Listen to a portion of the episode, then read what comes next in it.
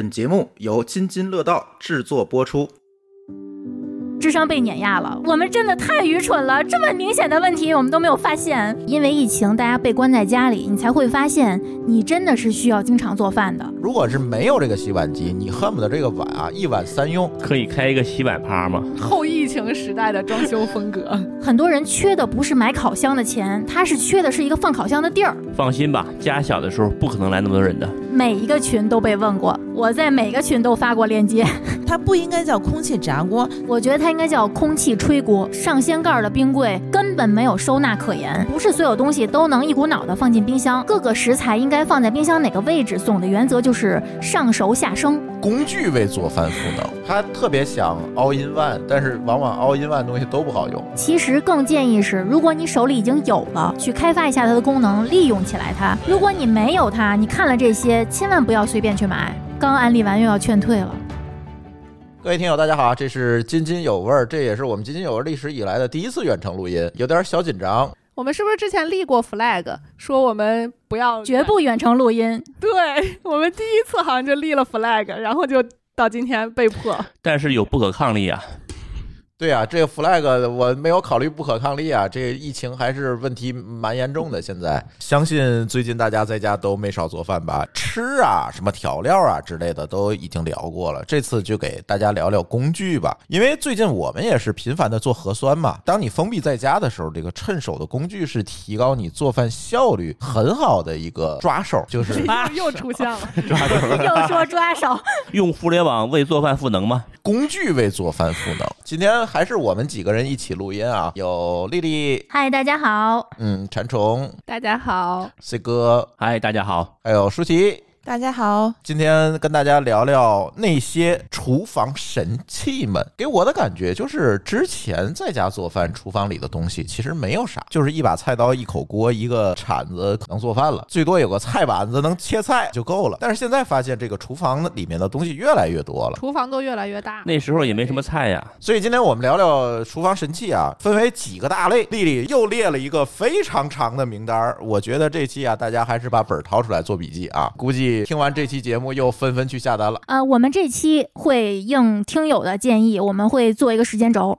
呃，大家可以根据自己的需求直接去戳，然后跳转到相关的位置去听。我建议大家还是都听听，因为疫情大家被关在家里，你才会发现你真的是需要经常做饭的。然后这个时候，你可能才真的能。认识到自己以及认识到自己的需求，可能以前你被那些乱七八糟的短视频种草的那些花里胡哨的东西，可能你会发现没有用，反而是一些你每天都要用的基础厨具，需要你去花心思去研究研究哪个更适合你。所以，我们今天这期节目其实是为了在这方面帮助大家认清自己的需求。没错，因为时间轴这事儿啊，我们一直不太想放，就是因为希望大家还是把节目听全，不然的话你点来点去，你听的可能也就是你感兴趣那几个小段，其实就听碎了。这件事儿，但是这次还是有朋友们在评论区给我留言说：“你们搞个时间轴吧，那就搞吧。”但是还是希望大家听完，因为在这个过程中，你才能发现你之前没有发现的或者没有意识到的。我相信这些人呢，更多的是需要在反复听的时候去找他需要的东西啊，有道理，对，有道理。那咱从大到小还是从小往大呢？丽丽，我们从大到小吧，就是从大家电开始聊，因为大家电啊，属于是每次啊。别管是咱们津津有味群，还是咱那个装修群，就是每次大家就经常问的话，每个礼拜都有人问，然后一个一个来，很多东西我觉得跟装修都有关系，是吧？对，在装修的时候就买好的。有一些当然可以后买，咱一个一个聊啊。首先，咱先聊聊有褒有贬，就非常两极化一个东西，就是那集成灶。哎呀，你们有没有觉得？这个我可太有话说了。哎，说我就等着你说呢。嗯啊，我正经研究了研究。首先啊，结论到现在为止，没有我能看得上的大的品牌去做这个东西。就是还是属于散兵游泳的状态，没有形成一个体系，也没有特别好的质量的把关呀，这些东西，就是我觉得它还处在野蛮发展的一个阶段，这是我的观点啊，不喜勿喷。再一个就是由于它野蛮发展吧，可能他们关注的点都不太在这个颜值上头，确实实在是有点丑，实在是没有挑出来能。呃，勉强接受的这个灶，要是能挑出来，我可能当时就买了。我有个问题，集成灶这个东西为什么要挑颜值啊？因为你的厨房特别好看，但是它特别丑的时候，你就不想拥有它。它跟你的厨房整个都不搭。对，你就特别突兀这么一个东西。比如说，我们家厨房是一个非常小清新日系风，结果他来一个铝合金架子搭起来一个非常简陋风的一个工业风的一个东西在那边待着，我就看他怎么看怎么不爽。说句不厚道的，如果没有可以挑选颜值的集成灶，那意味着买房的时候要先选灶，再选房，成本太高了。而且，如果你买了集成灶，基本你的厨房需要装修成全不锈钢的那种台面，就跟池塘有点类似。哎，对对，我当时装修的时候，我是蹦出来“集成灶”这三个字儿的。我是曾经想研究过它到底哪儿好，为什么这么多人推荐它？我光看那个颜值我就放弃了，看那个照片我就没有任何想研究的欲望。我请教一下，什么叫集成灶？你们说了这么多，我好像就没考虑过这个东西是什么跟什么集成的？就是一个块儿，底下是加热的，上头是吸油烟的。它吸油烟的就是你吃过铁板烧吧？就是从侧面呗。对，就在侧面，离的灶非常近的那个位置，直接吸走。哎，听着就不靠谱。我那个锅二尺多高，你你从侧面吸，你从哪儿吸啊？它其实侧吸，侧吸的话，它吸力其实是够的，因为它离的那个火反而会更近一点，就跟咱们侧吸是够的。对，就跟咱们侧吸的那个排风扇跟顶的那个排风扇的吸力比，侧吸会更高一些。就是这个道理，因为它离锅更近，但是它离得更近，它它是侧面，是在它的背后。等于说呢，还有一个好处就是说，它上面你是可以放柜子的啊，不然的话，你上面的话你是需要装一个抽油烟机嘛。但你这个地方的话，你是省下来了，你只要在背边有一个空间放那个板儿，它可以抽走那个油烟就行了。所以说，它是燃气灶和油烟机的集成。一般来说，下面还会再集成一个消毒柜或者是烤箱，就是下面也用上。对对啊，因为它下面是风道，它就把这几个东西搁一块儿了。哦，它是下出风，对吧？所以它下面要走那个烟道。对啊，对。哎呦，这还挺麻烦的。你看咱一般装修啊，这个东西都是从上面走那个烟道那个开孔。嗯。对，你要是装集成灶的话，你还得在下面单独开一个烟道的孔。安装这个事情，因为最后没有选，所以具体怎么安装我还真是不太了解。是说它在接一根管上去，还是说在底下开一个孔？但是现在我的经验来看，在烟道上开个孔，这不是一个太大的问题。但问题在于那个东西实在是太丑了。我觉得这个东西特别适合它是什么呢？是小户型，就它那个厨房可能一共才三平米。哦，对，比如说你想放一个烤箱，然后呢，你想放一个呃油烟机，想放一个那个燃气炉，这样的话，你三合一的话，你的烤箱、油烟机、燃气炉，你都在下面这个一平方米的地方，你就解决了。对，而且上面还不耽误打柜子，对你什么都可以放，我觉得这个特别好。但是它是从哪儿演变过来的？它其实是日本的那个，我一猜这就是日本人琢磨出来的。但日本的它它没有油烟机那一部分，它光是燃气灶下面带着烤箱，这个功能在日本有很多。然后它这个又加了一个排风的一个功能，所以说就非常受欢迎。从节约地方的角度来讲，确实是非常的有用。因为为什么我一开始会看它，是因为我们家现在的厨房其实从面积来讲并不是很大，而且由于它是一个窄溜，我连扩都没得扩，所以就是当时也是。考虑这个，一而且尤其是我们家原来那个房子就很小，然后我俩当时装修的时候就有一点儿那个 PTSD 那个感觉，就是什么东西都是要看它占多大地儿，然后能不能更小一点儿，从这个角度去去考虑的。而且上头能打柜子，这个点真的非常吸引人，尤其是现在很多油烟机对于我的身高来讲是非常不友好的，磕脑袋什么之类的是经常发生的。所以，如果那是个柜子，不会打开的，就还好。但是油烟机的话，有的时候就会磕脑袋。研究了一圈之后，尤其是它有的时候会宣传，比如说它的火可以更大，抽油烟效率更高。这些我的感觉就是在卖的那个位置的人做的实验都完全没有任何可借鉴的意义，因为它都是用那个 雾化器把水蒸气。给雾化啊，出来。对对对对对，然后去做那个吸油烟的那个实验，根本没有任何参考价值。大家不要被那个效果给骗了。只要下过厨房的人都知道，热油一下锅呛起来的味道是瞬间整个家都会充满的，根本不是说有有那么一点点水蒸气就能吸走的那个样子，根本不是的，还不如安心风效果更好。这个油烟是一个无孔不入的东西，它跟那个水蒸气啊完全是不一样。所以我是觉得中餐这个东西，集成灶还是差一点。算了，不说集成灶了，咱说跟集成灶有关系的，就像刚才你们说的，有集成灶下面有烤箱，对吧？嗯，或者是消毒柜之类的东西。其实现在烤箱也是大家挺纠结的一个东西，也有很多人在问：哎呀，我装修的时候要不要做一个嵌入式烤箱啊？有没有用啊？这个我要不要买一个烤箱啊？这种问题也特别多。你们家里都有烤箱吗？有用吗？用，干嘛用？大部分是热面包嗯用的最多。那么大个东西，热面包，我觉得有点夸张，是吧？你微波炉不能热吗？对，然后烤一些肉啊什么之类的，因为我不怎么做烘焙，所以就基本上都是以烤肉为主。这个是比较实际的。很多人买烤箱是为了做烘焙，然后发现除了浪费面，干不了别的。我们家有两个烤箱，第一个烤箱对，第一个烤箱是一个美的的那种很普通的一个二百多块钱买的一个烤箱，其实就跟你们家的目的一样，就是为了烤肉吃，因为烤的肉就是没有油啊什么这些特别多的东西，稍微健康一些。然后第二个烤箱其实是我买了另外一个，就微蒸烤一体机，它又可以蒸，又可以烤，又可以微波。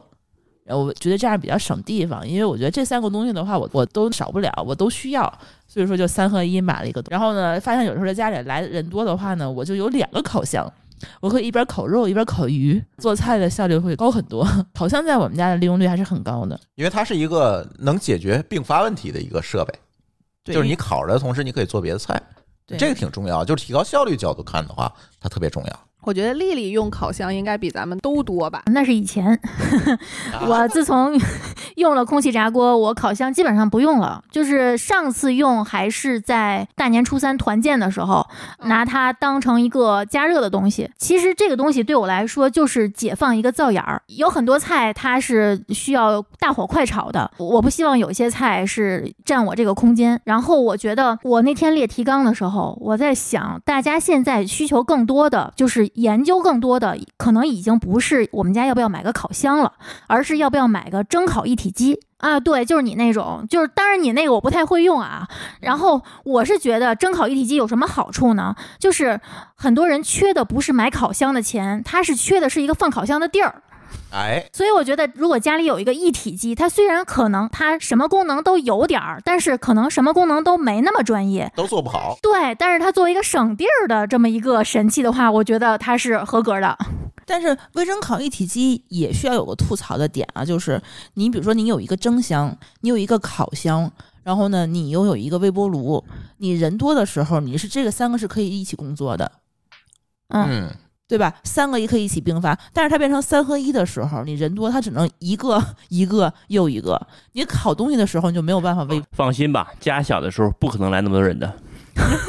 我的使用体验是微蒸烤，我也是买了跟舒淇他们家那个应该是类似，但是比他们家小一点儿。啊，小一点，嗯，嗯，但是有一个问题，到现在为止我都没有成功的用它蒸出来过东西，不管是蒸熟还是热馒头是之类的，就只要是蒸这个功能，在我这儿感觉都挺不好用的。那我平衡了，我以为只有我不会用呢，原来你也不会用。不会，而且我看说明书就为了这个蒸，我反复看了好多回，还是不行。我大概给你们讲讲，因为我用的多一点啊，我大概给你讲讲这个微蒸烤现在最大的弊病和问题啊。它最大的弊病和问题，就像刚才舒淇说，它哪一个都能做，但是每一个呢做都不是这么好。比如说，咱就以这个蒸为例啊，它蒸呢并不是像咱用屉去蒸、蒸锅去蒸，那这个时候它下面是一个非常充足的一个水蒸气给到它，然后呢这个把食物搞熟。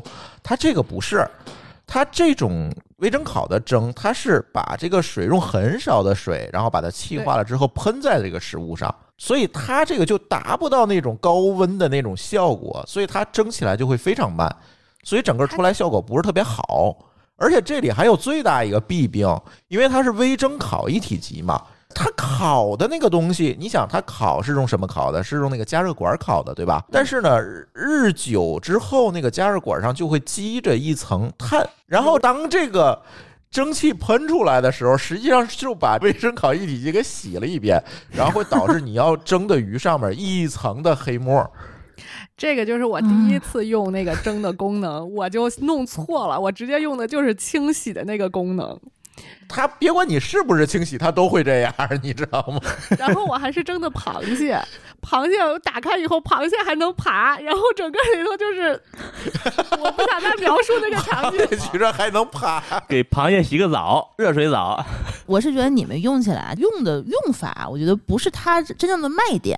它真正的卖点其实并不是说你又能蒸又能烤又能微波炉，嗯，它的我觉得卖点就是说你可以蒸和烤同时，你烤的时候你加一些蒸汽，它不会那么干，或者是你微波和烤同时，这什么意思呢？就是说你微波热东西的话是从内往外热，烤的话你从外往里热，微波和烤同时的话，它是加快它的热效率的。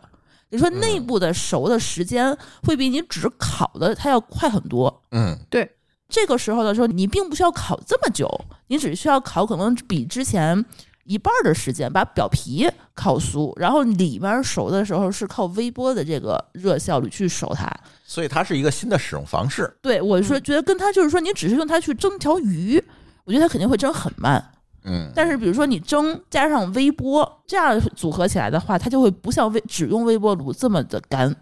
明白了，嗯，我觉得是这个样子。我经常用它去烤大厨的面包，因为我觉得如果只是烤的面包出来的话会很焦，因为它是冷冻过然后那样的那个面包。但是如果用了稍微就是微波加上烤的功能，它就能保持很好的它那个口感，脆脆的口感。所以大家如果买这个东西，要探索一下它新的这个使用场景和方式，不是单纯的单蒸每个单件儿去用。对，嗯。我有个问题，这个东西它在工作的时候表面散热厉害吗？好像还可以。它的要求安装的那个四周的尺寸不是很大。那我觉得它可能更适合开放式厨房蒸东西用。如果是开放式厨房用大蒸锅的话，夏天会很恐怖的。对，嗯，这个东西我觉得是应该把它挪到西厨去。但是如果需要大蒸锅去蒸的这种东西，用这个东西大概率是蒸不熟的，因为它的那个水量非常少，不够，真的对对，有的时候我。会在中间再加一次水，而且它那个水因为是喷出来，它要走一个管路。如果你加那个水的这个水质不好的话，还有可能会堵，就是水垢会把它堵上。如果生活在水硬度高的地区，同学们还得小心这一点，就挺烦的。现在我们家那个已经就快堵了。你们家不是加净水器了吗？那个净水器啊，是它肯定不能从那个软水机出来再去净吧，就是它肯定是原始的那个水出来去做净水的。对，哦，就是说这个设备装在净水器之前了。对对对，不然不就是哼成喝盐了吗？所以微蒸烤这个东西，大家还是要根据它的新的设定去选择要不要买的。我觉得要学习一下，而且它比单独买蒸箱、烤箱和微波炉的总和的价格要贵。对，嗯，你一个微波炉其实没有多少钱，现在小米的微波炉也就才几百块钱，一个烤箱的话也就才几百块钱。哦，电蒸锅也没多少钱，加一块可能这他们落在一块儿。呃，对，这这加一块也就才一千块钱。但是他那个话，我那个日历的话是大概是呃松下的吧，三四千四千多块钱吧，四千多，嗯，稍微有些贵。对，哎，下一个啊，这个一说又是一个争议话题，洗碗机。洗碗机咱其实在装修的节目里聊过。嗯，那我们今天简单的聊一聊，就是在厨房工具的这个层面，我们可以简单的聊一聊。我觉得洗碗机一个好处是什么呢？就是让你做饭的时候用碗的这个心理负担啊，要降低很多。你看，咱平时如果是没有这个洗碗机，你恨不得这个碗啊一碗三用。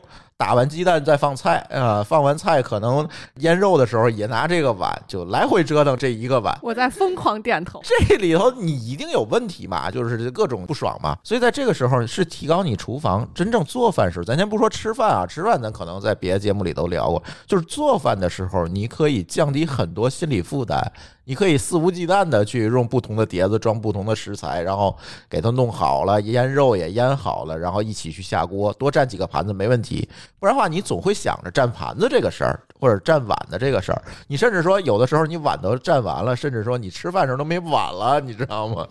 有的时候，但是你有洗碗机就完全没有这个问题了。而且一般有洗碗机的家庭，碗准备基本都是双份儿的，就是在洗碗机里有一份儿，外面还一份儿，所以就不会有这个问题。这个我觉得是在提高厨房你做饭体验时候的洗碗机另外一大好处那我再说一个，就是洗碗机提高我社交体验的好处。啊。就因为我们家，我觉得是虽然厨房和餐厅都不小啊，就是经常会来很多人，比如一来来个七八口子，然后呢，比如说来个一两天那种。七八口子做饭对我来讲的话，我觉得还好，因为毕竟有很多速冻食品啊，或者是大家七手八脚去帮忙去做，就也也挺快的。但是我觉得我特别讨厌就是说大家在客厅里头聊天，我一个人在刷碗这件事情。这个我觉得是在当代我们这个年轻人社交已经不实行这种苦力社交了，就是说他帮了我省了很多就是家庭劳动时间。就我可以把这个洗碗的时间省下来，去跟大家坐在客厅里一起聊天儿，一起看电视。我觉得这个可以开一个洗碗趴吗？洗碗趴，馋虫，你记不记得初三团建那天，大家吃完饭在屋里聊天的时候，C 哥在厨房洗碗洗了一个多小时。完全没有 C 哥的影儿。这个是我绝对不能接受的这么样一个场景。对，而且关键你也洗不干净，有的时候，尤其客人多的时候，就是洗碗机解决了我很长一个时间对于碗的焦虑，因为我发现不管是年轻人还是老人，尤其是老人更严重，就是老人不管是他的触觉还是他的视力都不是很灵敏，所以他们洗完的碗我几乎都要重洗一遍，嗯，不管是我婆婆家的还是我奶奶家的，他们洗完的碗上头都有嘎嘣儿。嗯，我几乎都是用之前全部都再重洗一遍。这个问题真的是困扰我很久的，直到我给我奶奶家买了一个洗碗机，再也就解决了没有这个这个问题。嗯，但是我给我妈也有洗碗机，就是我们家也有洗碗机，他们家也有洗碗机。但是她到我们家来，就看见我放在水池里要洗的碗，她永远会拿手洗。我们家阿姨也是，啊，她永远都会去用洗碗机。说你一定要放到洗碗机里洗，千万不要手洗，不然的话我还得在洗碗机里再洗一遍。我只能这么再说了。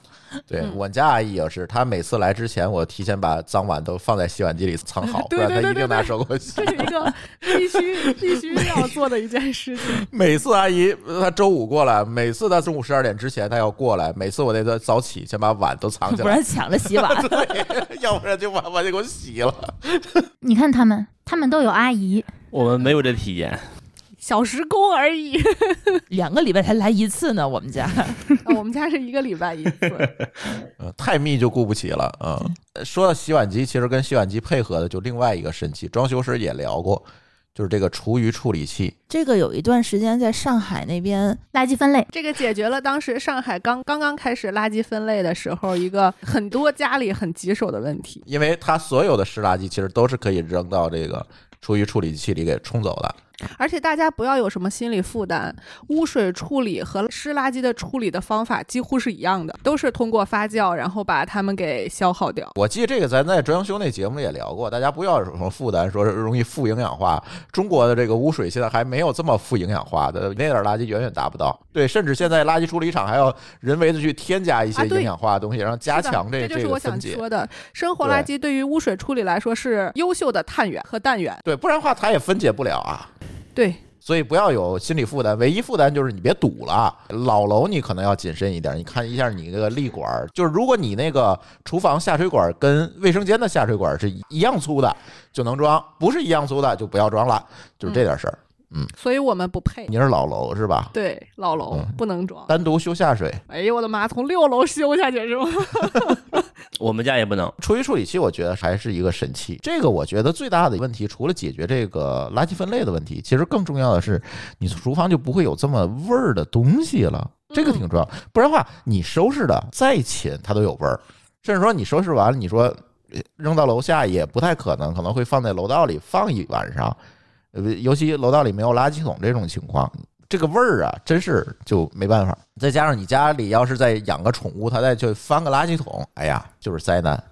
所以这个其实也是提高做饭体验的一个神器。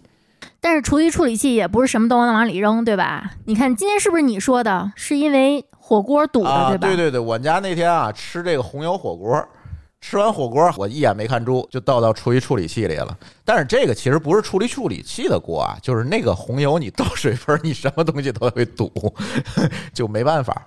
但是一般情况下不会有这个问题，而且你得注意一下那种特别硬的骨头什么的，就是该归到干垃圾里的那个骨头啊，你就别往里放了。它只能处理湿垃圾。对，就是像那个猪棒骨啊，这个羊骨头啊，你吃个羊排那个羊骨头啊，那个千万别放，那个容易还有就。是纤维特别粗的，像什么笋呀之类的，呃，就比如你摘芹菜摘出来那个丝儿，它就跟绳子一样，就给你捆住了，那个用不了。下一个吧，空调。我有个问题，厨房空调啊，大家装的是正经空调吗？不能装正经空调，你装正经空调用不了几天就被油烟糊上了。啊，你得装那个厨房专用的空调，而厨房那不就是个排风扇吗现在好像还没有分体的。现在好多那个厨房专用空调基本都是中央空调的一部分，所以你这个前提条件是得有中央空调，然后有中央空调之后装那个厨房专用的室内机才可以。好复杂。这个确实是有点复杂，因为之前我们在北京租的那房就发现这个问题，它厨房是有空调的，但是厨房那个空调啊，它用的就不是专用的空调，就是一般的出风口。这个时候我就会发现，有一天那个空调被腐蚀坏了，那个室内机，因为油烟这个东西腐蚀性是非常强的，嗯，如果你没有隔油烟的这个功能，这个空调不能过滤油烟，那基本就是一个坏，就没办法。就包括很多小吃店的，嗯，它那个厨房和外面都是通的，然后你看外边的那个离厨房近的空调都会上面挂满了油，然后其实基本上是不能用了，已经。但是厨房空调是一个提高做饭体验的东西，厨房这个工作环境，原力深有体验，是吧？它就是一个毁人的环境。就热嘛，到夏天就非常热，到冬天可能还行哈。这夏天你是是根本就受不了，别说空调了，厨房里你装个电扇都能挂一层油。所以如果有条件，你装中央空调的时候，我建议你如果有余力，你就可以在厨房里装一个厨房的室内机，这样的话会比较好，确实能提高体验。说一个最大众的吧，现在是不是应该得家家都有了？冰箱吗？对呀，是不是家家都有？现在大家都准备买第二个、第三个冰箱了，好不好？那天看见一个文章，这才是未来的装修风格。然后一面墙四个冰箱，呃后疫情时代的装修风格。对，囤货呀得。呃，那天就好多朋友问我，那天舒淇都在问我说，咱家要不要再买个冰柜啊？哎，我说能买，确实是能买。这现在还在计划中，是不是要买个冰柜的问题？就是你可以再多存点东西嘛。这冰箱是个问题，就是好多朋友买那冰箱啊，我们有一个有台叫《生活漫游指南》，然后土豆老师他们家买的那个冰箱就当时没买好，他为了救活他那个空间，就买了一个小冰箱，用起来就是各种别手。他们家那个厨房确实小点儿，他们家那洗碗机好像都是八套的，好像都没有这么大。就是冰箱跟洗碗机都是后悔为什么没有买更大的。对，冰箱和洗碗机都是这个问题，你越大越好，这个东西不显大。多大都能填满，昨天在群里面不是看到一张截图吗？说冰柜的下单销量销量好像是已经涨到了百分之三千吧，之前的。然后我就在想这么想，多啊，对，在这个疫情三十倍增长。在疫情稍微缓和之后，我不知道有多少人会出咸鱼。就大家，大家是不是有点过度热情了？而且冰柜我感觉家用其实有一些限制，因为它又占地儿，但其实空间利用率不高。而且它的放置的环境也有要求。提醒大家一下，冰箱、冰柜这种有压缩制冷机的这种东西是不能放在太阳直射的地方的，对，要不它不工作，会影响，而且会有别放阳台上是不是会有爆炸的风险？这个我还真是炸我，不了解。我炸我觉得不会。我可在阳台上放好几年了，你们别吓我。就是你们刚才所说那个冰柜，就是利用率不高，并且占地方这个问题，我那天我还专门研究了一下。现在有一个神器那种冰柜，已经不是咱们买冰棍儿的那种传统的那个，就上掀盖儿的那种特别占地儿的冰柜了。现在的冰柜是又小又能立体的那种侧开门的冰柜。啊，就跟冰箱长得差不多。对，它其实就是一个小冰箱，它其实不是很占地方，而且还可以调节温度，你可以让它冷藏，也可以冷冻，还可以就是说有还有一个什么什么速冻，还是还是说是它现在有保鲜的，对对那个档，等于说它其实就是一个稍微高一点的一个冰箱。它那个位置对对对对，你就塞到你的冰那个沙发边儿上那个位置就行了。它而且它是一层一层的，很多抽屉，它放东西也比之前那个上掀盖儿的那种要好拿很多。包括还有专门的那个饺子的托盘儿啊什么的，我现在比较种草这个，就是比普通的冰柜稍微贵一点点，稍微贵个五百块钱。我觉得这是值的，这个是值的。你你知道这种上掀盖儿的冰柜根本没有收纳可言，就是往里堆。对，就是往里堆。你不管你码的多整齐，你再找别的东西，你永远要把上面东西全都掀到地上去，哎，可烦了。每次我在我的冰柜里面找到过两年前的一包牛杂，被我扔了。哎呦呵，我脑子里都是小的时候去劈冰棍儿的时候，然后那个大妈把整个上头的所有的抽屉都得拿出来，它还不是抽屉那种网兜似的那种东西，架子，网篮儿。都拿出来，对，全部都得拿出来才能看到底下有什么东西，然后大妈得还只能看到钻进去。一层。对，对。只能看到一层，然后就包刨在里边刨。所以说，刚才那种上掀盖儿的冰柜为什么会放在阳台上？我觉得它就是因为它太占地儿了。对，因为你整个冰柜的上半部分，你就没有东西可以，没有空间可以利用它，你就得找一个就是非常空旷的一个地方专门放它。但你如果是一个立式的冰柜，其实你就可以跟小冰箱一样，你嵌入在任何一个柜体里面，或者你找一个犄角旮旯，你随便一塞，其实就会好很多。你上面还可以放东西，对利用率也提高了。对，现在很多牌子都有。对大家可以搜一下，买这种，别买那种老式的，哪怕贵一点买这种，因为不然的话，这个利用率你真的最后就是出现于。对，一平米房子多少钱呀？对啊，所以这个一定要提高利润，而且现在有很多冰柜是可以切换模式的，就是可以冷藏冷冻切换。比如说你这疫情过去了，家里不需要囤这么多东西了，哎，你还可以放可乐哎，对，切换完了放可乐，对，当酒柜，当酒柜放茶叶，这都可以，对，就不浪费，你省得再出咸鱼了都买。而且你这个东西出咸鱼啊，也没人买，它不好拉，嗯，怎么哎运啊？对，我们家那冰箱上来可费了老劲了。对你很少，就是说，如果没人送的话，你是不会买这种东西的。这也是大家电在考虑买的时候一定要想清楚，这个东西换一次挺费劲的。买冰柜啊，大家就是一定要买一个适用的，这是非常非常重要的，千万别因为现在要囤，所以买一个，然后这真的你们家那个房多少钱一平米？你你先算算吧，对吧？我我是想听丽丽给我们讲讲冰柜和冰箱里头都应该怎么收纳。没错这个非常重要。你买很简单，但是你怎么把它有效的把空间用起来，这个学问可就大了。冰柜咱就别说了，就我刚才也说了，冰柜，如果你买了老款冰柜，咱就别提收纳了，你就做好标签儿就行了。咱说说冰箱，冰箱有一个叫冰箱心理学，我不知道你们知不知道，就是它是反映一个家庭和一个人的饮食习惯最精准的家电。但是很多人，包括我们的长辈，以及其实，在我们我们同龄人里面也有很多人，他是拿冰箱当保险箱，拿它当保险箱，就是他什么东西都往里面放，而且根本不考虑每一层最适合放什么，以及这个食物的保鲜时间、冷冻时间。比如说什么，经常一整块肉，买个一公斤猪后腿肉，直接就扔冷冻室了。那下回再用的时候，可能就要整个化冻。就这样的事儿，其实在我们的不管是同龄人还是长辈，都特别常见。咱这么说，咱可以先请这个禅博士给大家介绍介绍这个冷藏和冷冻食品的最佳温度。我告诉你，我那天我发现一段子，知道吗？呃，有一个听友，然后他说他们家冰箱怎么设置的？他说设置这个冷冷冻设置零下十八度啊，我觉得费电。我反正零下十度也能冻成块儿，我就给你设成零下十度，省了好多电。哎呀，来来来，给大家介绍介绍这个冰箱，它是有道理的，对，不是人家瞎设的，定一个数给你放在那儿。零下十八度是能冻死绝大部分的寄生虫的，这是一个点。嗯嗯，所以就是基本上，呃，大部分、绝大部分的冰箱的冷冻，如果你不改它的设置的话，应该都是零下十八。然后有一些可能是零下二十，是因为它考虑到可能保温的效果没有那么好呀，或者是什么之类的这些情况，可能设到零下二十的也有。然后呢，有一些个别的呢有速冻功能的呢，速冻的那一格一般都是零下三十到四十。嗯就是极冷。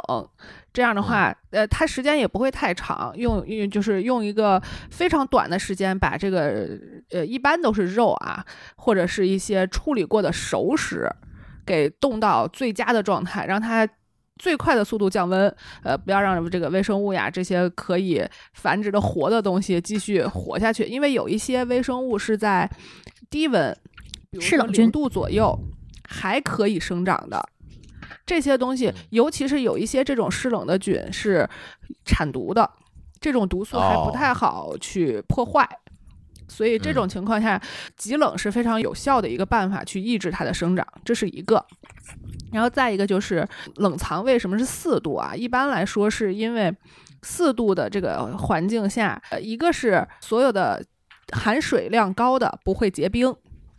在结冰的这个条件下呢，因为有的时候搁零度，它比如说呃靠近这个边儿的位置，它就会低于零度了，就是制冷管挨的位置也会低于零度。这种条条件下呢，呃，冷冻对于有一些蔬菜，尤其是蔬菜水果是有伤害的。在它受到伤害之后，它就会更容易被呃污染。然后这种情况下呢，我们就要保证它不要冻上。那不要冻上呢，四度可能就会比较保险。这是一个，然后呢，冷藏有一些位置呢，可能会呃设置成，比如说八到十度的样子，是放一些呃不太耐冷的一些热带的水果的，可以放在，八到十度的这个位置，是相对比较安全的。因为有一些水果我们不知道大家有没有这种体会啊，就是比如说香蕉放在冷藏里，它就会很快变黑，啊，甚至，甚至没有熟它就会变黑。嗯，这是一种病，香蕉受到冷刺激以后会得的一种病，包括芒果也。我还以为你说把香蕉放冰箱里是一种病 把香蕉放冰箱一共分几步是吗？然后芒果也是，包括还有一些就是水果是，呃，不管几度都最好不要放在冰箱里的，比如说橙子，放在冰箱里你会发现它很快就干掉了，干的还不是皮，是果肉。是瓤儿，对，对，因为橙子有一个特点是它会。它的皮会反吸瓤里头的水，哦，有一个这样的。我说我家那个橙子都是这样的，对，所以就是呃，橙子这种就是柑橘类的，最好就不要放在冰箱里头。当然，剥开的除外，剥开的一定要放在冰箱里，而且要搁哦密封袋里包放在冰箱里，因为剥开的非常容易被污染，因为橙子的含糖量还是比较高的，OK，这是一个点。然后呢，呃，其他的应该就。没什么了吧？冷冻一定不要给往高调啊！所以虽然大家会觉得它可能，比如说省电呀什么之类的，但是它有一些效果就达不到了。当然，嗯我觉得现在，呃，可能大家会想，就说我的冷冻的东西拿出来不会直接吃，但是有一些像比如说甜虾。像一些三文鱼，像一些嗯新鲜的鱼类，其实它搁在急冻里头，然后拿出来解冻，就是冷藏解冻的情况下是可以吃刺身的，这是一个嗯点。所以现在，呃，就是我感觉现在吃刺身的人越来越多了嘛。然后包括一嗯些牛肉啊什么之类的这种，它为什么要冷冻排酸？就是因为在冷冻这个条件下，不仅可以把肉这个宰杀过程以后会有一个僵直的阶段，然后这个排酸，其实说的就是排乳酸，把这个肌肉中的乳酸排掉以后呢，它就会又软下来。这个过程叫排酸，这个过程呢，最好一般一般在这个肉厂都是在冷藏或者是冷冻这个过程中去进行的，就是为了防止微生物的生长。但是呢，它后面一定会经过一个非常长的冷冻的一个时间，就是为了把里头可能含有的，因为我这么说其实有点不负责任，是因为只要能上市场流通的这种肉，一般都是检验检疫合格的。检验检疫合格的肉一般是不会含有寄生虫的，但是有一些海鱼还是十分难免的，可能会有一点点这种。为为这个寄生虫的残留，所以就说一般来说，现在的食品工业的方法就是用冷冻这种技术，把这些不管是虫卵还是虫子虫子的这种幼虫都给它冻死。这样的话呢，即使你吃刺身，也不会有任何的风险，是通过这种方法去给它规避这种风险的。嗯，反正十八度零下十八度就是一个抑菌还有这个保证安全的一个底哎，线了。对对，对，如果你再调高，可能这个效果就达不到。嗯没错。嗯，那所以说，我们是不是买冰箱要买带急冻功能的，可以冻死这些？如果你、呃如果你是有这种吃呃刺身呀，或者是吃，比如说有一些人 啊？生腌虾，啊对，呃，还有就是比如说有一些人爱吃这种三分熟、五分熟的牛排呀，这种我建议都是在冷冻里面给它冻一段时间会比较好，嗯。嗯，安全一点儿是吧？对，安全一些。哎，这个方法论基本方法论说完了，那丽丽就可以跟大家说说怎么来收纳了。很多人的冰箱里堆的就乱七八糟的，我不是很推崇过度收纳，我相信大家很多人在各种短视频平台上都搜到过那种表面上好像是。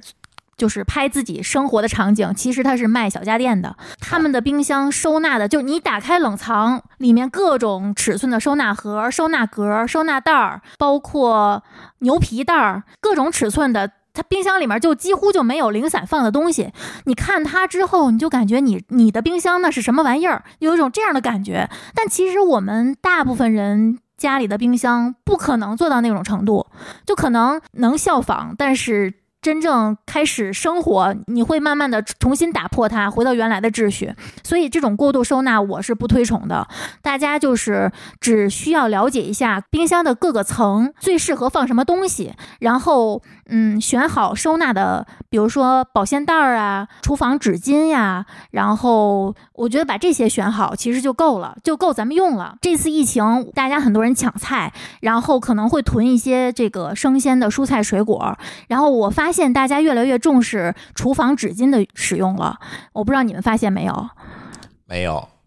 还有好多人问我，这个蔬菜放冷藏第二天就烂了。就我们其实，在听友群讨论过好多次，就是如果你把这个蔬菜水果表面的水分擦干，然后有些人是直接放到保鲜袋里了，就是那种密实袋儿，但是有些人他还是会。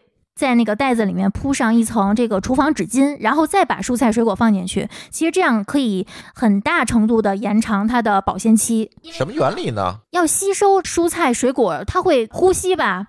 对，它会呼吸，就是其对我们的蔬菜水果拿回来之后，它还没有彻底死掉，嗯它，还会有一些生理的嗯反应，比如说呼吸呀，然后因为温度下降，它会排掉身体中的一部分水分，然后就会让整个袋子里头全充满水。这种时候对，就然后。就会让嗯，微生物会非常快的繁殖。所以收纳这个新鲜蔬菜的时候，是应该在里面放一张可以吸水的纸巾，建议放在冷藏的蔬菜水果放一张厨房纸巾。如果是封起来。对，然后如果是像什么热带、亚热带的水果呀，然后包括一些西红柿、黄瓜呀、土豆、洋葱、大蒜这些东西，就是不是所有东西都能一股脑的放进冰箱。这个首先大家要明确。就是那些个叶菜用厨房纸巾包一下，效果会好很多。但那些个茎啊、根儿啊这些就没有太大必要了。我我这儿补充一个知识点，就是为什么大蒜最好不要往冰箱里搁，尤其是冷藏，是因为我们现在吃的大蒜呢，大家会发现你的蒜搁在家里头很长很长时间，如果你不搁冷藏里啊，就是搁在阴凉通风的地方，它是不发芽的，是因为这个大蒜现在基本上来说都是经过辐照处理的。就是它相当于是一个让它进入呃休眠的一个状态，让它不能发芽。但是呢，蒜发芽有一个条件，就是冷应激，给它一个冷 之后，它这个辐照就白照了。嗯，对这个休眠的处理就被打破了，所以它就又可以发芽了。哎，你解释了我很多呃以前理解不了的现象，是吧？我这个蒜为什么顺手放冰箱里，第二天发芽了？对，我放外面反而没事儿。对，其实放在外头是没事儿的。那我们说一下冰箱，就是各个东西建议放在冰箱的什么位置吧。哎呃，首先呢，就是经常开关的冰箱门儿，它是整个冰箱里面温度最高的，也是温度变化最大的区域，所以它非常不适合存放那些容易变质的东西，比如说保质期只有几天的鲜牛奶、酸奶，包括奶酪。我曾经有一块奶酪，它已经是长了霉菌的蓝纹奶酪嘛，但是我把它放在冰箱门儿上，结果它还是长毛了，它长了新的毛。然后变 Plus 版了，对，就这些东西是不适合放在这个冰箱门上的。那冰箱门这个区域适合放什么呢？就大家不要看那个冰箱门上有的商家给你放了那种鸡蛋小格儿，你就想当然的认为鸡蛋也可以放在冰箱门上。其实鸡蛋。比较适合放在下面那个冰箱内层的架子上，是温度比较低吗？温度更稳定。哦，哦，稳定。嗯对，因为它本身还是一个在里面是液态的嘛，你如果不稳定的话，这个温度变化特别大的话，可能是不行。对，而且最好是建议保存在它鸡蛋原有的包装纸箱里，这是一个建议啊。但是我们能接触到的一些鸡蛋的装鸡蛋的那种纸托，它本身是受污染的，就鸡蛋它外壳是很脏的，所以如果那个鸡蛋它，比如说你的鸡蛋有个裂纹，导致那个鸡蛋的纸托。受了污染之后，你最好赶紧把它扔掉。就是那个东西一旦放在冰箱里面，开开关关这个门儿，温度变化加上这个几天之后，它的这个气味会非常难闻变。成培养皿了。我有一次就几乎把整个冰箱冷藏就全清理了一遍，最后才确定是它发出的异味儿，非常夸张的，非常的臭。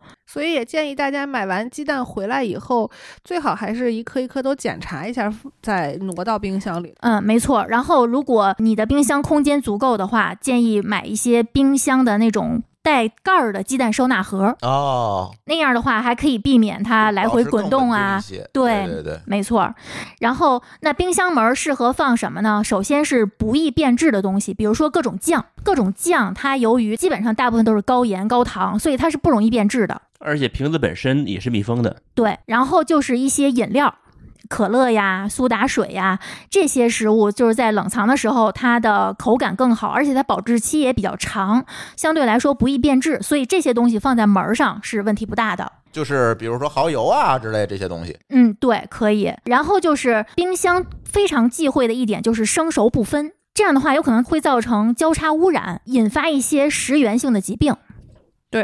然后经常做饭的有一些经验，就是有一些生肉、生的海鲜，你买回来之后，你是要放在一个器皿里面去腌它，你有可能会把它放在冷藏室里面，就不放在冷冻。那这样的话，你的冷藏室就同时有生肉、生的海鲜、水果、蔬菜以及其他任何有可能直接拿来就吃的东西。所以这个在放到冰箱之前，就是分开放置以及分开的包裹也是非常重要的。然后食物买回家之后，第一件事儿就是区分生熟、分开存放以及贴标签儿。同时，如果你的手如果摸到了生鸡蛋的话，记住在摸下一个食物的时候一定要先洗手。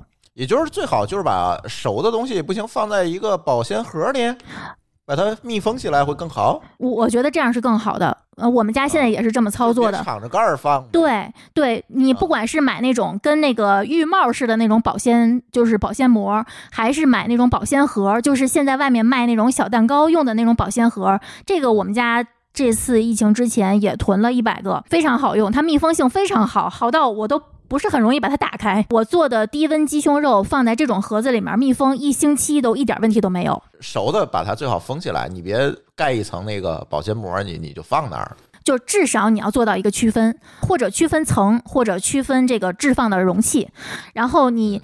这个放进冰箱前，务必确保生肉，不管是生的畜肉、生的禽肉还是海鲜，这些容易腐败的食物，一定要确保它是密封好的，避免这个肉汁儿有可能会沾到其他的食物。如果你在两到三天之内不吃它，就千万别把它放在冷藏。很多人会高估自己的记性，你会忘掉它。尤其是如果你的冰箱收纳没有那么好，你不定把它塞在哪儿的话，可能过两天臭了，你都不知道是什么臭的。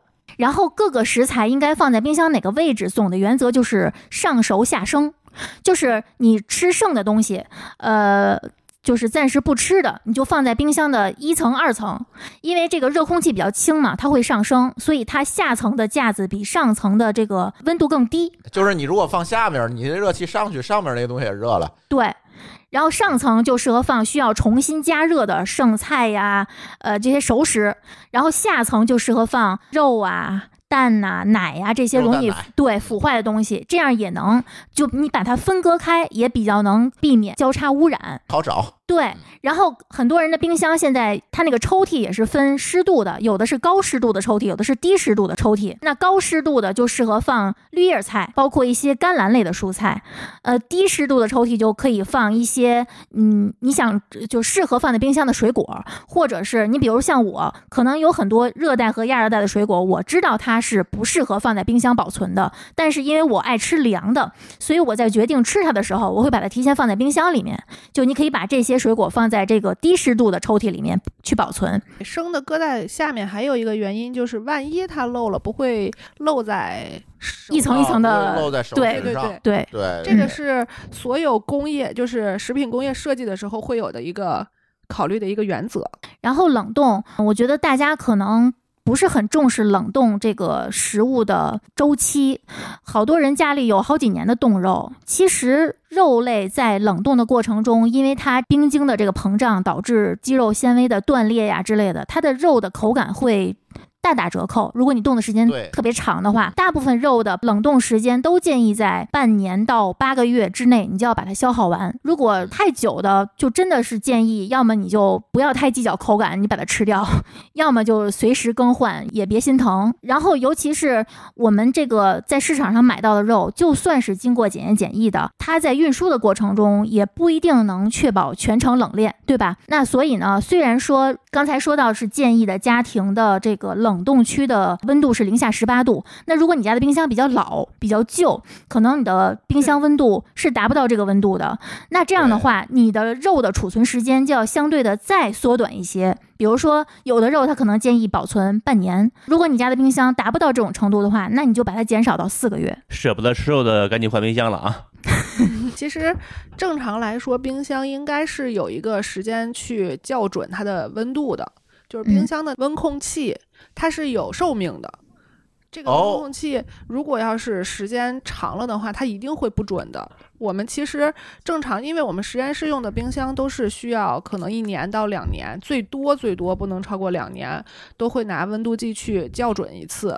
这样的话，保证尤其是那个就是深冷的冰箱，我们有一个超低温的，比如说负八十度的那种冰箱，它是保存菌种啊这种比较娇气的东西的，它一定会很经常的去校验这个温控器的。如果你们家冰箱特别老，最好自己也看一下，嗯，别别回头发现冷冻设打的是开以后发现，里头是一个冰坨，对，这就很麻烦。对，对，我觉得这个现在这种情况，可能很多人都在疯狂的囤货，不管是囤粮食、囤罐头还是囤肉，大家可能现在主要的精力放在的是。购买上是在囤上，但是大家在这个时候，可能很多人的心态就是：我至少有冰箱，我至少有冰柜，它只要有电，我就能把这肉一直存着，保不齐哪天我就能吃上。但其实嗯。你真的不能把冰箱、冰柜当成一个保险箱去用，因为它抑制细菌的活跃，它不是杀死细菌，而且更不要说有些细菌它是适冷的，温度越低，它可能会在里面开 party 都有可能，对吧？所以我觉得大家真的，一是要谨慎囤货，二是要随时去更新自己的库存，三是做好标签管理。说到这儿呢，我有疑问，估计很多听友也有类似的疑问，就是说，打开冷冻区之后，一个大冰坨，那这是冰箱的制冷太好了呢，还是不太好呢？呃，这个其实是冰箱的这个制冷原理决定的。就是你说的那种大冰坨的那种冰箱，都是以前的那种冷凝管的那冰箱容易结冰坨。现在基本如果你是风冷的冰箱，不会有这个问题了。所以如果你发现你们家的冰箱是结冰坨那种，就把冰箱换了吧，啊，就是是说，吧？也花不了几个钱啊。就是说，这个被冻住的东西它有升华，但是冷气没有办法被抽走。对对，就是因为风冷它是能够把那个湿度的东西嗯抽走嘛。对对对，如果真的不想换冰箱的，定期除一下霜，也提高一下就很麻烦制冷的效率。哎对，主要是可以顺便收拾一下冰箱。嗯对对我这几天发现个问题啊，就我们家这个冷藏从上往下数，第二层靠近冷冻区这个位置放什么什么结冰，啊，是吗？除了这一块应该是出风口，除了那一块儿，其他地方所有的不管蔬菜还是水果还是什么东西都不会被冻上。我在那个位置冻上了一袋樱桃萝卜、一个菜花、三个橘子。你还总往那儿放，看来是。对我测试了一下，我为了测试一下是不是这块儿一定会结冰，然后我发现真的会结冰，然后还有一根黄瓜冻得跟个冰棍儿一样。因为现在我觉得我们这个共情能力也很强，这根黄瓜我也没舍得扔，我就当冰棍儿吃了。对，所以其实建议大家拿一个范围相对广一点的温度计去试一下，大、嗯大概每一哎个冰箱区域温度是多少？是，就是你试出来之后，这不是我能改变的，对吗？那块儿就是会冻上。它应该就是那那块可能就是一个风口。对，出风口的地方。对我刚看了，这个珠峰猜的没错，那块儿就是出风口。等于是我们那个压缩机的冷空气从这个位置喷出来。那我这个位置，我应该当冷冻用还是当冷藏用呢？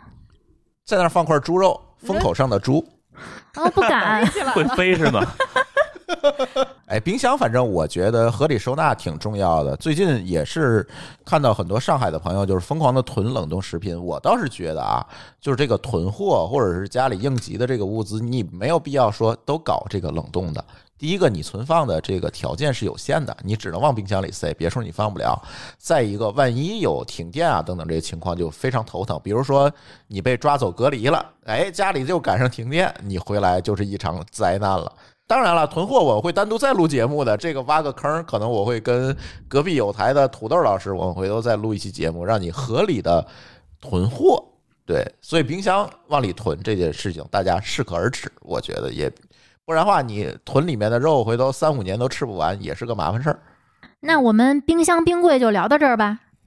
大件儿基本就这些了吧？嗯，我们来小家电吧。小家电吧，这个应该是大家最爱听的，是吧？对，首先我们就聊空气炸锅，这个是众望所归。哎呀呵，这个坑就是各种挖，已经对，终于要填了。每一个群都被问过，我在每个群都发过链接。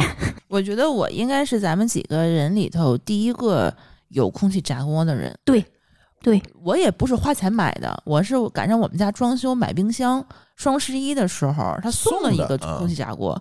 哎，买冰箱还是买洗碗机？他送了一个，送的对，他乐扣的那个，然后我才开始试用这个东西。我之前呢，最有名的空气炸锅，咱知道是那个飞利浦那款，好多人的话是从香港啊人肉背回来，那还挺贵的，好几千那个。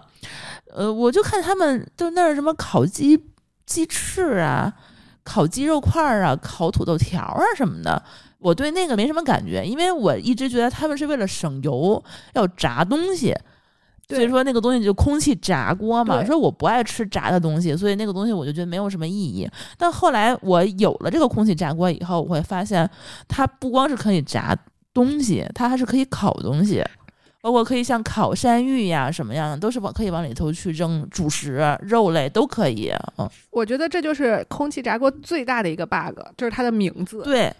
它不应该叫空气炸锅，在我来看的话呢，它就是一个比烤箱热效率更高的一个烤箱。我觉得它应该叫空气吹锅，其实是拿热风吹熟的，叫热风，它也不是烤熟的，对吧？对，是拿热风吹熟的。其实我觉得我用烤箱就是为了提高工作效率、熟的效率，但是空气炸锅比烤箱的效率又更高一些。对，而且它的设计好像也比烤箱有的时候要更好用，它有那个漏网啊什么之类的，它能把油漏下去。可能还是比之前的烤箱要设计的更合理一点儿，对，更适合在家里就是这种快生活节奏里面，哎，一个是快生活，再一个是人口少的这种小的餐对对对对对，我觉得小家电、小的厨房家电可能起到都是这样一个。有没有什么关于空气炸锅的最佳实践？我只用它做肉，不尝试。什么其他的东西？我不相信它炸出来的薯条不是它弄出来的薯条跟炸出来的一样好吃。我不信。空气炸锅它最适合烹饪什么呢？就是本身富含油脂的东西，因为它这样的话，用它的这个工作原理能把这个里面的油脂本身的油脂逼出来一些。但是为什么不推荐用它来烹饪那些就是不刷油就去烹饪蔬菜呀，然后就薯条啊这类东西？因为我觉得它跟油炸的本质区别是因为油炸就是土豆本身。它是不含油的。你把土豆扔进油锅里面之后，它的食物细胞是有一个快速脱水的过程。然后在快速脱水的时候，它这个食物里面是有缝隙的。这个时候油是进去的，油是填充了这个缝隙，所以你用油炸出来的薯条是好吃的。可是如果你用空气炸锅，同时你又不喷油、不刷油，热空气把土豆里面的水分带走之后，没有东西去填充它，所以用空气炸锅炸出来的薯条是更干巴的，是不好吃的。我举个例子，大家就很好理解了，就是油炸方便面和热风烘干的方便面的区别。我觉得只要吃过的人都知道他们两个有什么区别，而且热风烘干的方便面是在进入热风间之前是要喷油的，对，它是已经喷过油的。所谓热风烘过，就是那个金麦郎啊什么，那不就是吗？呃，应该是五谷道场吧。对对对，五谷道场啊，雷啊，对对，五谷道场不好吃，特别风靡。只要吃过的油炸吗？好应该都说它不好吃，没有我到现在没有遇到过说它好吃的，它的附水性也不对，好。所以也别迷信这个东西。对，它是它肯定还是有一些的基本的方法论在里头的。对，所以就知道其实用它做，比如说做主食啊或者之类的这些东西，可能确实不太行。差一点儿，嗯，还是炸这个肉吧。对对，富含可以做油脂的，馒头片儿，这种可能可以。那你得喷油。对，要喷油，要喷，就包括茄子呀、辣椒，包括我之前用这个空气炸锅去做虎皮青椒，不喷油也是不行的，还是要多少喷一点儿，但是一定是能比你在锅里面炸要用油少。所以呃就是很多人问空气炸锅做出来东西是不是更健康，我只能说它比油炸。相对健康，但是你要跟蒸煮去比，它跟健康就没关系，它只能说是一种减害行为，你们理解吧？减害行为，它不是说一个能让你吃的更健康的东西。对，它还是要有油的嘛。对就是你没有油没法做。还有一个好嗯处是，它相对来说受热是更均匀的，嗯，然后温度控制也是更严格的。就是嗯比如说我定是二百二十度，它一定不会到二百五十度去。但是如果你说我控油温，那这个其实难度还是挺大，过程可控，嗯然后呢，可以少用一点油。不它的用好处其实是不用人盯着。对，但是这足够了，对对吧？你跟在家里炸这个鸡翅相比，你肯定是空气炸锅要好得多呀。而且可以把它当成一个预处理食物的一个工具。这个在你家里宴请客人的时候，你就会发现，你恨不得能多一个空气炸锅。对，丽丽在不止一个群、不止一次的说过，对买一个更大。我要再买一个，然后把我们家烤箱出掉。我觉得它对我来说，空气炸锅更实用。但是各位买的时候啊，一定要考虑你把空气炸锅放在哪儿，因为现在有两种空气炸锅，一种是抽屉式的，一种是上开盖儿的。如果你的那个架子没有上开盖儿的空间，你还是最好买抽屉式的。不然的话你打不开嘛。对，然后还有一个区别就是，现在比较平价的空气炸锅一般都是旋钮的，机械旋钮的。嗯，有一些比较昂贵的款，它是这个触摸屏的。我不知道你们都是什么使用习惯，我是觉得如果我在操作这些东西的时候，我的手很有可能是有水有油的，我可能更倾向于用机械旋钮的。我不知道现在技术发展到什么程度了啊，因为之前有些触摸屏是，如果你的手是湿的，你是触摸不到的，现在也一样，是吗？我这种情况是，只要有机械的，我大概率是不会选择呃触摸的，嗯，包括对尤其这个厨房，家电，嗯，对厨房家电尤其如此，因为你使用环境相对来讲恶劣，嗯，所以在这个环境之下，你搞这个触摸屏其实有点意义不大。这个如果你是跟人合租，同时你的使用这个空气炸锅的时间是早上别人在的时候，或者别人睡觉的时候，我觉得可能要考虑一下这个噪音的问题。对，它那个声音挺大的，对，挺。大的。而且我觉得它的味道也挺大的。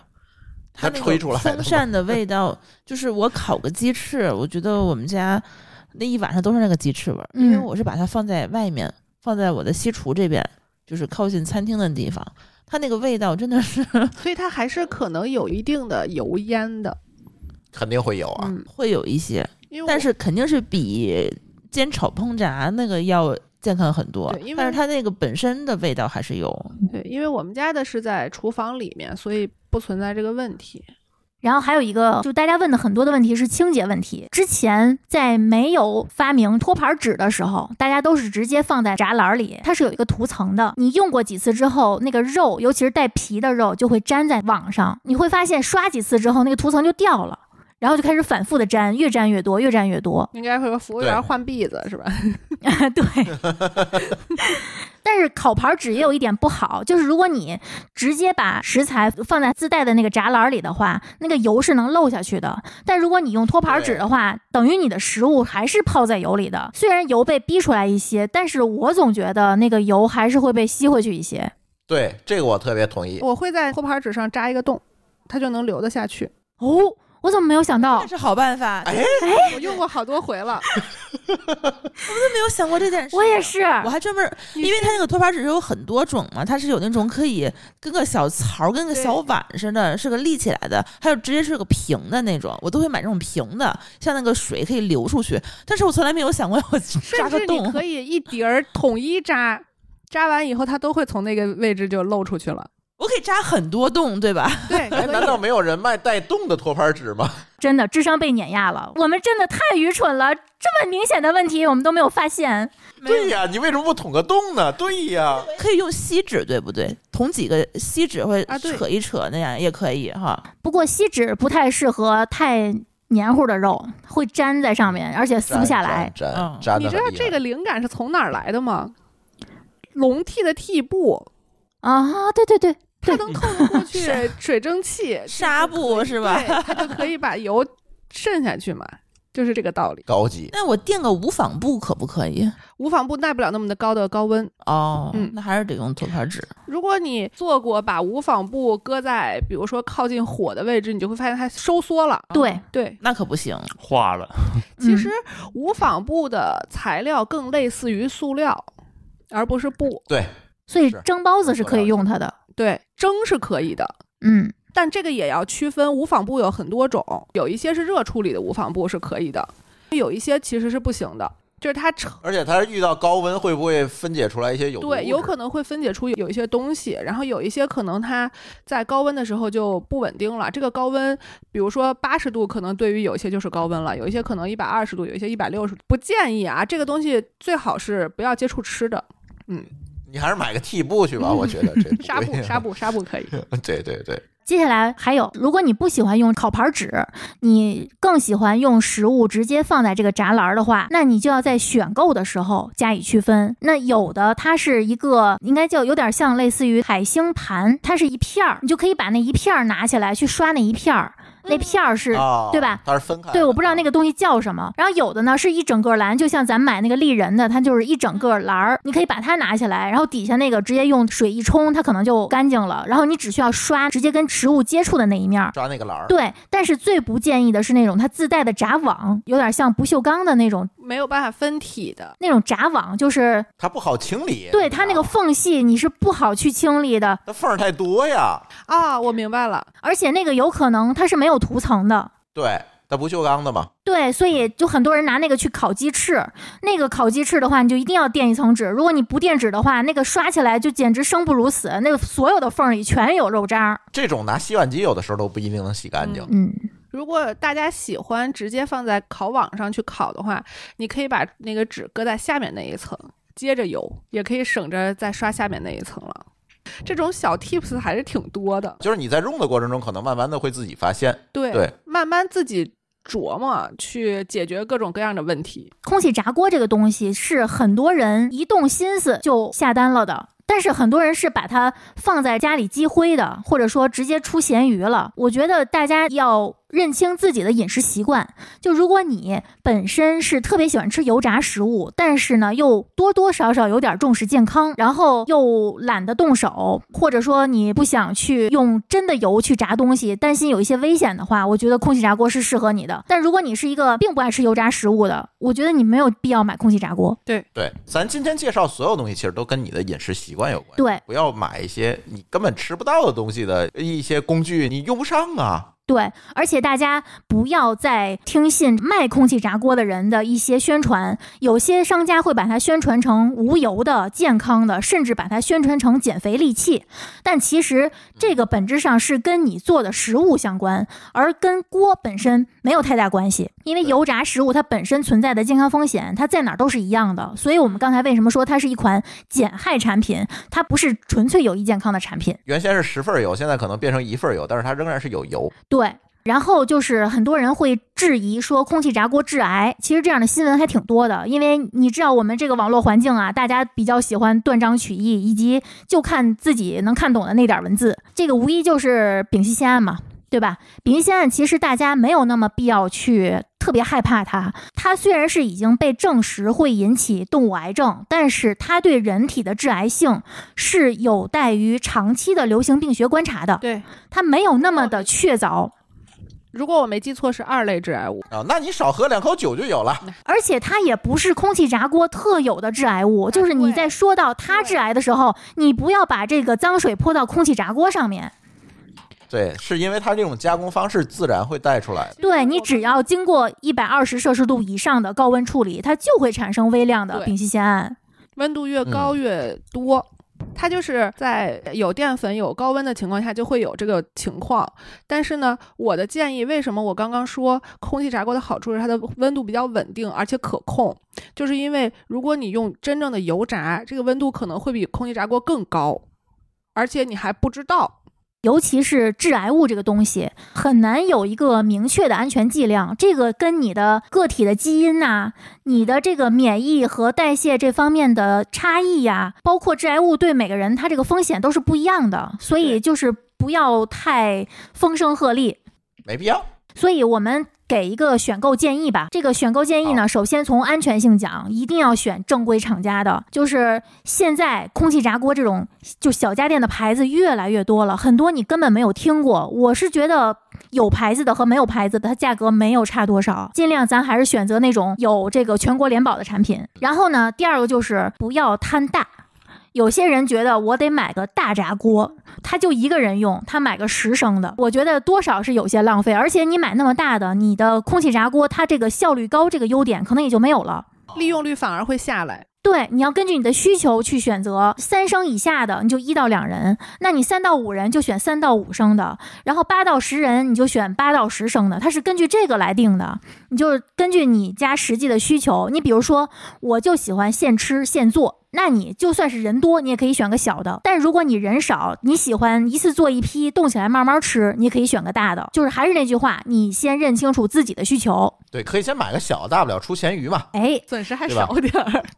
对，嗯你还好卖小的，你大的不好卖。再有一个就是关于这个机器的性能，大部分人应该在京东上买。那京东的话，建议大家选一个只换不修，就这些售后的服务，选一个时间长一点的，至少你得选个一年的。然后这样的话，因为大家这个退换货几率是很高的，很多人买了一些小家电之后，发现这个东西是别人用过的，所以你在拿到手之后，你一定要先检查一下，检查它有没有掉涂层，有没有这个卡扣不严，尤其是抽屉式的，它那个栏儿往外抽的时候，有的是特别特别的紧，这种特别紧的话，你往外一抽，就有可能造成一些风险，就是你东西可能洒一地，同时呢，里面的东西可能是烫的，可能会烫到你。扣脚面对，但是如果是那个卡扣特别松的，也是会遇到同样的情况。所以不管是过松还是过紧，还是涂层脱落，你都需要及时联系商家去退换。就这个要及时检查。咱不说空气炸锅，就说制冰机，米律师我。推荐他买了一个，人家一年了都没拆，你说这有什么问题？开封啊，这有什么问题？人都不给你换了，好不好？它里面是个砖头，他都不知道。嗯，这个空气炸锅我们为什么聊那么多？其实我是觉得跟大家的这个对健康越来越重视相关。越来越多的人其实是谁都知道油炸的好吃，又想健康，想对自己的身体减少一些损害，所以大家才会对空气炸锅越来越感兴趣。也不光是因为短视频的这些推波助澜，因为之前有一个基于大规模互联网数据的调查显示的，比如说北京、天津、东北、华北地区，就这一大片区域是油炸食品的重灾区。这一片区域的人是格外喜欢吃油炸食品的，尤其是这片区域，因为它比较冷，人们在冬天更爱吃油炸食物。贴秋膘是吗？不光是贴秋膘，比如说早餐吧，这一大片儿基本上都是油炸食品。碳水油炸这种东西，对，对这个区域，就是油炸党，之前有个数据说是油炸党的比例接近了百分之二十五。你再说过年，整个正月按照老习惯来说是不做新东西的，然后呢，过年之前会提前炸好很多丸子呀、豆腐呀、肉啊。对对，这一代的饮食习惯就是这样。其实除了空气炸锅，刚才我讲了这么多，还有很多就是大家感兴趣的，就这种单一用途的东西，比如什么豆浆机啊、吐司机啊、面包机啊的煮蛋器呀、呃，有的人那个厨房能堆一堆，嗯，各种小家电。更有甚者买完之后，因为外面堆不开了，然后装在盒里放，收起来，还收了一堆，就是好多都是这种，呃，这种单一用途的，丽丽有什么推荐？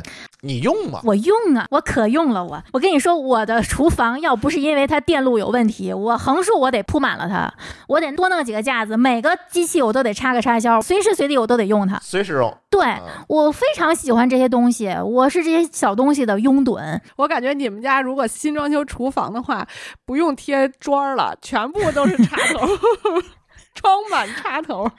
呃，我家现厨房现在的插座就非常多，就是不能用。进厨房的电路出问题了。嗯，啊，这里面我比较推荐的，我说一下啊，假如你是一个吐司党。那三明治机其实是适合你的。我看到很多人吐虎槽，四档是什么？蜘蛛侠吗？我看到对，扣钱。我看到很多人吐槽三明治机不好用，我觉得是因为他们不爱吃吐司面包。如果你是一个爱吃哦吐司面包的人，你会觉得这个东西很有用。它跟吐司机有什么区别？吐司机它是那种，舒淇是不是有？就是两片面包竖着放进去，然后它两侧是同时加热的，然后加热完它要弹出来，对吧？但如果你没有吐司机，你又喜欢吃双面同时加热的面包的话，你买个三明治机就比在平底锅去煎要效率高得多。所以它区别是啥呀？一个竖着放，一个横着放，哦，而且你可以用三明治机去做一些夹馅儿的东西，比如说放一块儿提前煎好的牛排肉啊、牛肉饼啊，或者说煎蛋呀，或者抹点花生酱，两片面包一盖，然后你就该干嘛干嘛去，跟吐司机没有什么区别，只不过大家就是，就是一个小就是一个型的电电饼铛的双面烤盘儿。哎，嗯，对。我还拿那个摊过鸡蛋，也挺好的。这个东西的使用有一个核心，就是你不能贪心。你一旦贪心，那边儿上溢出来的就全是你多放的东西。因为这个东西的问题啊，是它不好清理。很多的三明治机是不能直接放在水底下去洗的，你就只能用厨房湿巾去擦它。然后呢，哦，有一些就是寄托于高温能灭灭菌、消消毒。除此之外，就是你没有什么别的办法去清理它，所以它很有可能会有一些卫生死角。哦，我知道了，舒淇买过，对对对对，舒淇买过一个，就那绿色儿那个，想起来了。我每天拿它煎鸡蛋，这主要是他煎鸡蛋的时候我还没醒呢，所以我一直不觉得那个东西在用。然后我说说煮蛋器，我以前吧。没有那么洋气，我就拿锅煮鸡蛋。后来我接触了，也是舒淇跟我安利的 WMF 的，那个其实才一百多块钱还是二百多块钱，便宜。呃，那是我知道的这个牌子里面最便宜的东西了，我觉得。这很便宜很便宜。但是丽丽当然说，从来不舍得花几百块钱买个煮蛋器，对呀，因为当时我搜了一下小熊的煮蛋器，四十块钱。对对对对，没错儿。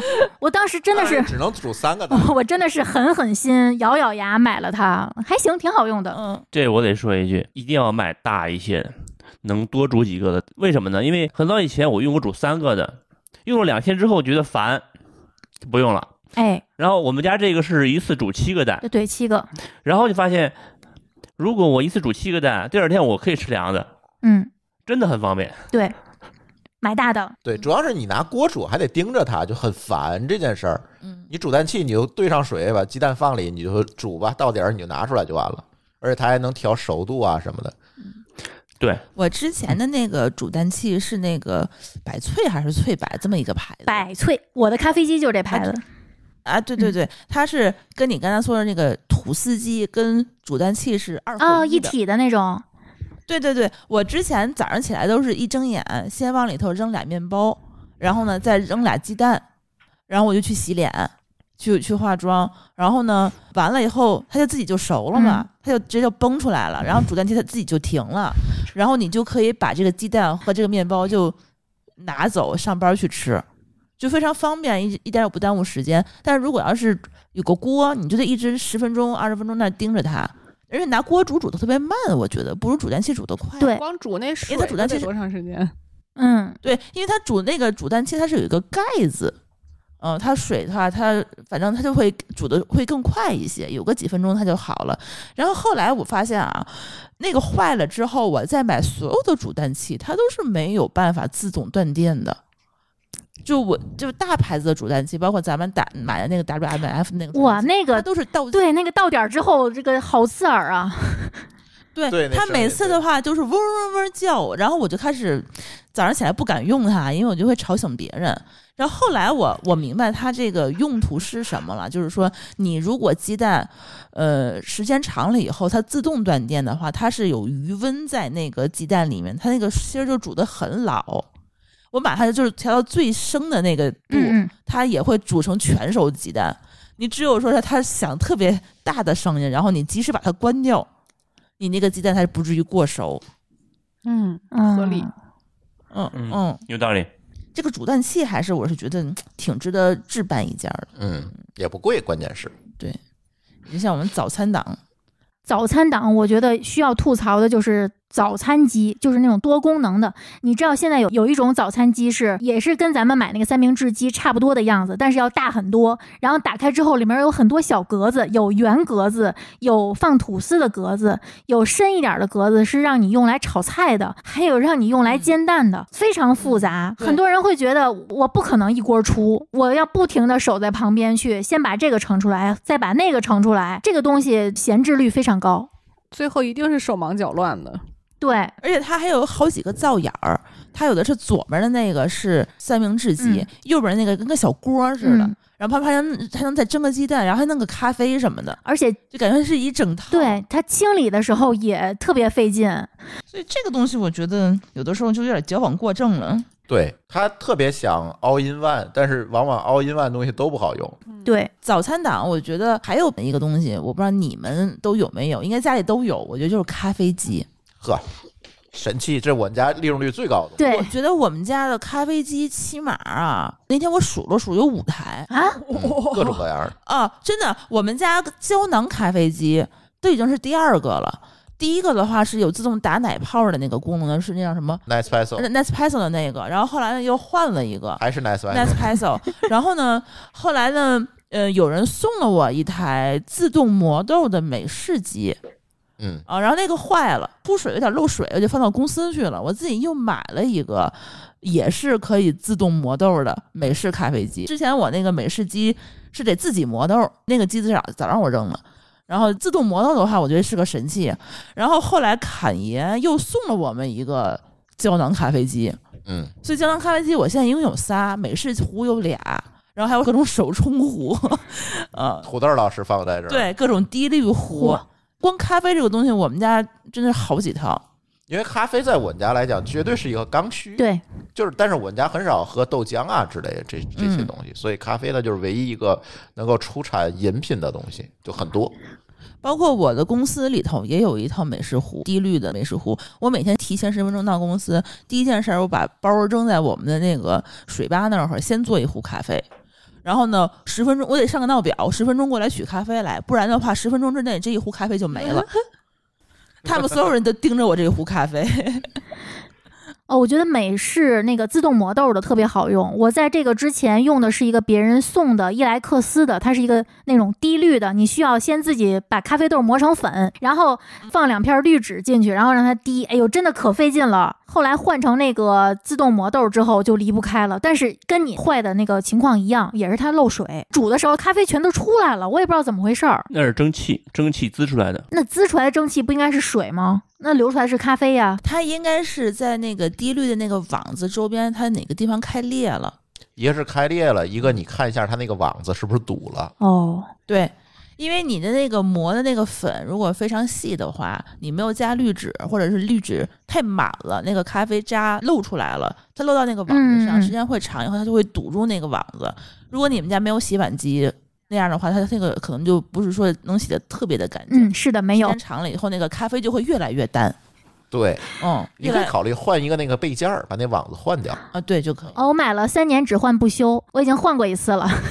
然后我这次挑咖啡机的时候，我还专门挑了很多，就是说我觉得理想中的咖啡机，但是现在发现我没有任何一个是我能够达到我的标准的。比如说我的咖啡机一定说是需要把那个水箱是可以拆卸的水箱，这样的话你倒水的时候。因为我是在我的西厨是上面有柜子，下面是个桌子嘛，我得把那个东西水箱提了出来，然后接水，然后再给它安回去。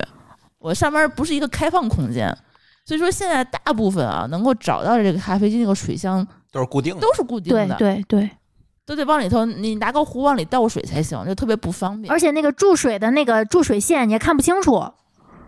对你很容易就洒一桌子，你就必须得把那个水箱拿出来，然后我觉得会稍微好一点。第二一点，我觉得挺重要的，就是我现在一直也没有找到啊，就是我希望它是一个保温壶。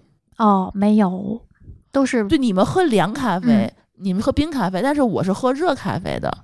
尤其是有的时候，我早上起来，我煮完咖啡以后，我可能就倒半壶去上班了，或给珠峰留半壶。我就喝那凉的了。呃对，这常温的咖啡就总是很奇怪嘛，或者是我自己可能在家的时候，我会煮一壶咖啡，然后我可能到第二杯的时候，那整个咖啡就都凉了。哎，它哪怕底托它是可以加热，但它还是凉的，我就只能在微波炉里再打一下。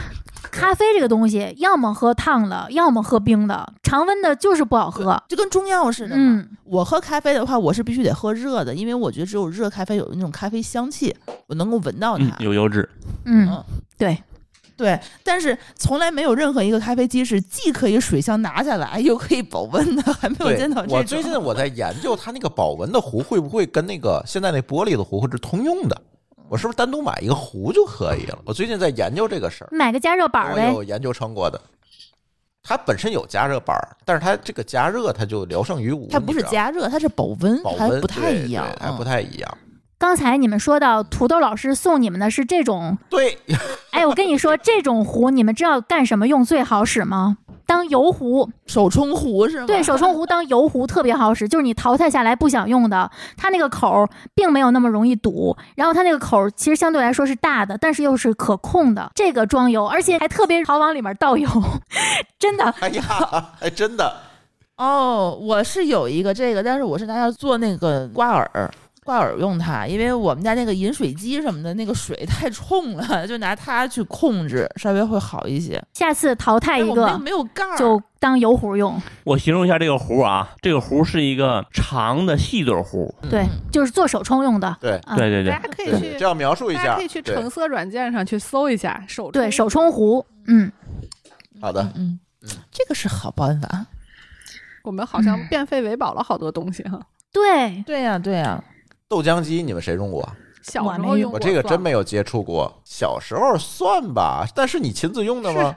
是，然后就洗了一洗了哦一一天啊，就那个网上全部都是豆皮儿，还不是豆渣儿，是豆皮儿。挂我是一个非常非常喜欢喝豆浆的人，但是我一点儿都不想买豆浆机。那绝对是 PTSD，我这辈子再也不会买豆浆机了，太可就是因为不好收拾太？难收拾了。但据说现在有好收拾的了，对，说是现在噪音特别低，因为它外面有一个罩子可以罩起来，同时它又可以自清洁，然后你只需要把那个里面的水倒出来，再冲一下就行了。可是，对我也不信，真的吗？我不信。我那天看见抖音一个 UP 主，然后拍了一个视频，就是他要喝原汁原味的传统手哦豆浆，我看到了，他买了个沫买，了一个石墨，我发你的。他就买一个石磨泡了三斤豆子，三斤豆子泡出然后十斤来那个，咱咱们看的是一个。我们都看的是一个视频。然后亮点的是最后一句，哎呀，就这个耗费了十五六个小时，终于把这些豆子都磨完，变成豆浆了。我喝了一下，嗯，果然跟豆浆机是一味儿的。但这个据说就是我们上学的时候老师说过，就是豆浆机和这种普通传统的豆浆有什么区别啊？就是传统的豆浆是先磨碎出浆以后再去熬，所以它磨碎和熬是两个过程，是先磨碎再熬的。但是豆浆机呢，它相当于是边磨碎边熬，啊，对，对，说是就是那豆子是加热的嘛。说是可能会有一些味道上的区别，但是嗯我觉得我不认为我有这个舌 头。对。对，我不配。面包机 面包机和厨师机是拿来和面用的。有的面包哦机是有酸奶机的功能的，可以做酸奶，对对，你们的面包机都不是做面包用的吗？因为面包机做出来的面包不好吃，好多人都这么因为我们。吃过大就没用过面包了。嗯，是个啊，就是个硬枕头。我嗯，对，我我妈那儿是有一个面包机的，然后它也是被闲置了，装在箱子里收起来了，因为它那一块面包真的做完了以后又不好吃，它又大，对，它真的是太大了，总不能让我天天吃那个吧？我就特别想买一个面包机或者厨师机去替我和面，因为你知道我白案世家出身，我不会和面，我觉得这对我来说是个耻辱。但是我觉得既然有工具可以替我和面，我觉得可以试试。可是吧，哎，厨师机还挺贵的好几千，啊，挺贵的，确实挺贵为什么老大个儿了那个，嗯，挺大的，那还特别占对对地儿对，嗯，比你空气炸锅还不好。收纳。对，他也平时也干不了别的，他就只能放在那儿。我觉得你可以当个跟大厨商饭盆儿用量一下，然后从他那儿购买冷冻面团。行了，这事儿就到这儿吧。说到这个破壁机和料理机，我觉得比较适用的场景就是，如果你的家里就需要把食物打碎的人，比如说孩子。很小的孩子，或者说老人，或者说生病的人，我觉得它的使用场景是非常丰富的。就是流食需求，对吧？嗯但如果你是一个牙也能用、胃也还尚可的人，我还是建议你通过自己的咀嚼把食物颗粒去打碎，不要用机器，因为你的牙和你的胃都是用进废退的。等到你老了，牙掉光了，胃也不行了，再吃糊也来得及。而且那阵儿技术进步了，没准儿更好。对，从我的角度来讲，其实不建议大家用破壁机或者料理机，自己做。你一次如果做很少，累死你，天天清洗；如果你做很多，你不会保存的话，全坏了。对，不建议给嗯它也容易孩子对坏不建议给孩子和老人吃自己做的这种东西。嗯，嗯嗯，听上去就是所有前提条件都是先搞个洗碗机，都不好清理这些东西。我都怀疑你是卖房的。卖厨房的是吧？春饼机你们谁有？我见过，我也见过，大概知道是个什么样的东西那，是不是就是一个小号电饼铛？呃，我有，还不是？它就是一个半拉电饼铛。它是倒过来的鏊子，我觉得是个锅底儿，我觉得倒过来的锅底儿，哦你拿锅底儿那块儿去就是蘸面拎糊去，的鏊然后它就哦，哎，你知道吗？最近一周左右，小高姐的那个做春饼的视频就特别的火。小高姐是用铁锅的那个锅底儿去做，她把那个面团儿和成这个含水量非常高的那种，就是手都拿不起来的，一抹就成了一个春饼。我当时一看，这不就是我的春饼机能做的事儿吗？只要我和一碗流动状态的面糊，然后把春饼机加热，等它热了之后，它那个指示灯就变红了，然后你就把饼往糊里面一扣，再一翻过来，自动就成一张春饼了。我觉得哦，你不是哦，我明白了，它就其实就是干这个用，往里一扣。就是这一个单一用途。它虽然很无能，但是如果你真的是一个爱吃饼、爱吃春饼的人，它真的很好用，而且它真的很健康。因为现在很多人他的懒人春饼，这春饼皮儿的做法是用饺子皮儿每层之间刷上油再去擀开。如果你是吃这样的春饼的话，你会吃进去很多油脂。但是哎，我现在发现，在外边吃很多春饼都是一手那是金饼，春饼，真的是啊，春春饼都这样了就是他刷油，他为了好撕啊！开对对对对就是刷油刷的非常多。不光好撕开，做也快嘛，对出一沓都是油，一擀出来了。对。哎，那我觉得这东西不错。这个春饼机是不是还有人拿它做千层蛋糕？对，千层蛋糕，因为它可以不刷油，所以做出来的那个，哦，哎，真的很好用。哎，越说我越觉得这挺好的，赶紧从那个架子上拿下来，好久没用了。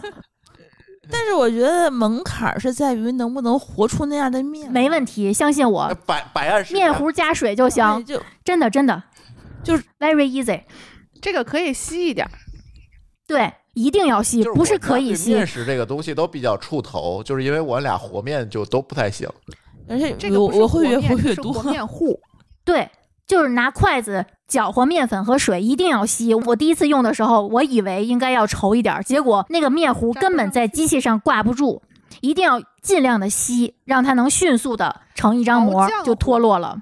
嗯嗯，但问题是你那样的话，你那个面糊你会摊出很多饼来，你一口气儿会摊很多。那不就是你的目的吗？那不然你用它干什么呢？对啊，然后你冻，你是冻起来还是冷吃掉藏？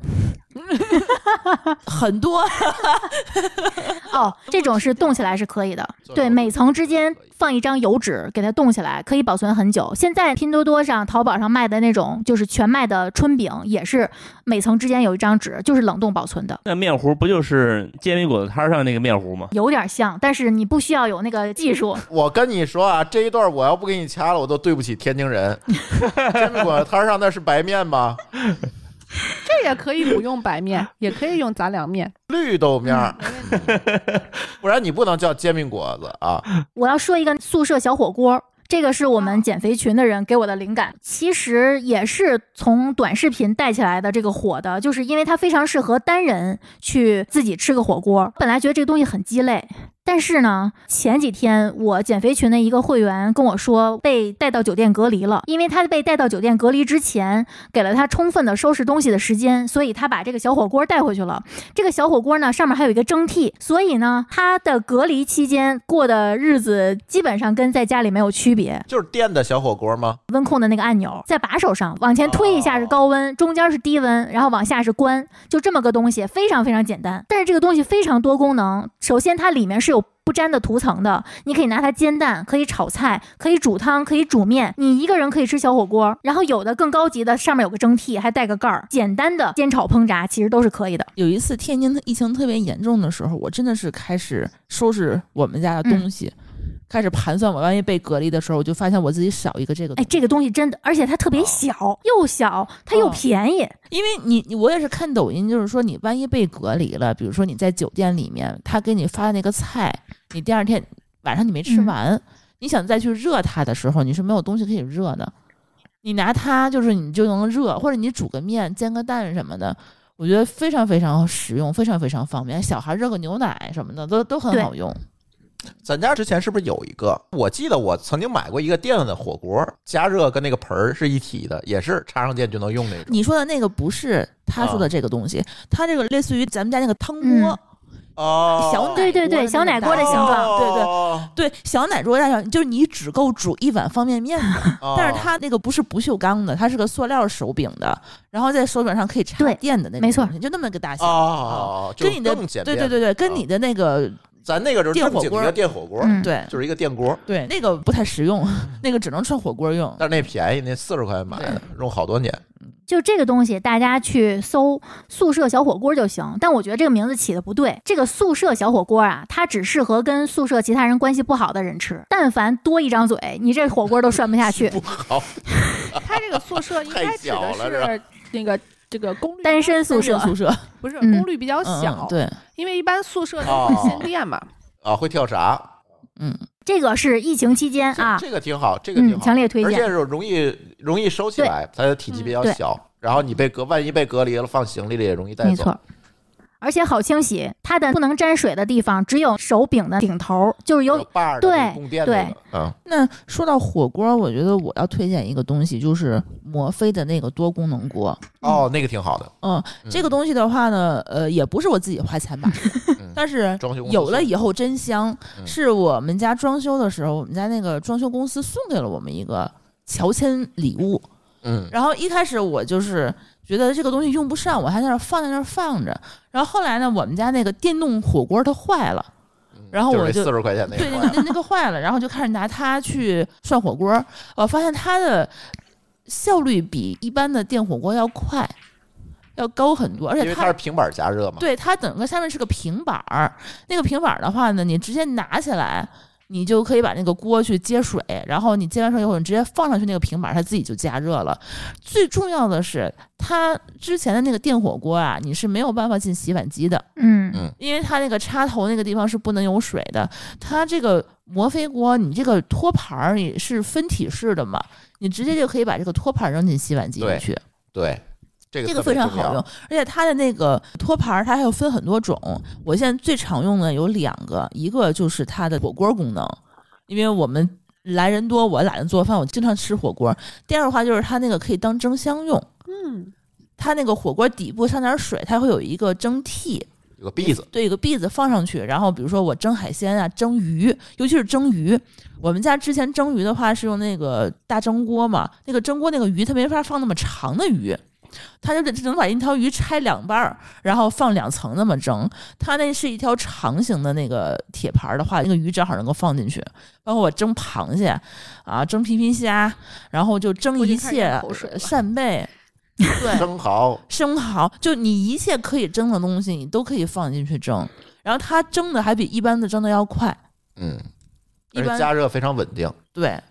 然后另外其他还有什么煎牛排呀，什么做章鱼烧的这个功能，我其实我很少用。咱也用过，就是它还有一个烤盘嘛，我做过那个炙子烤肉啊，对对对，做做烤肉也是可以的。对，炙子烤肉非常好。嗯，它就是那个炙子嘛。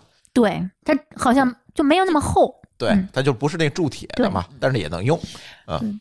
这个锅真的是一锅好几用，非常非常推荐，而且它也不是很贵，我记得它单买可能也就才一千块钱，呃，现在有可能还便宜，不到100就是你赶上活动对，啊不到一千块钱。赶上活动七百九十九，好多牌子都有了。网易严选自己也出，切记不要买成那种山寨的，必须是那平板加热的。现在有一些山寨它不看着是那样，但是它不是那个加热板底下，还是加热那种是不太好的。盘着。对对，那种不太好。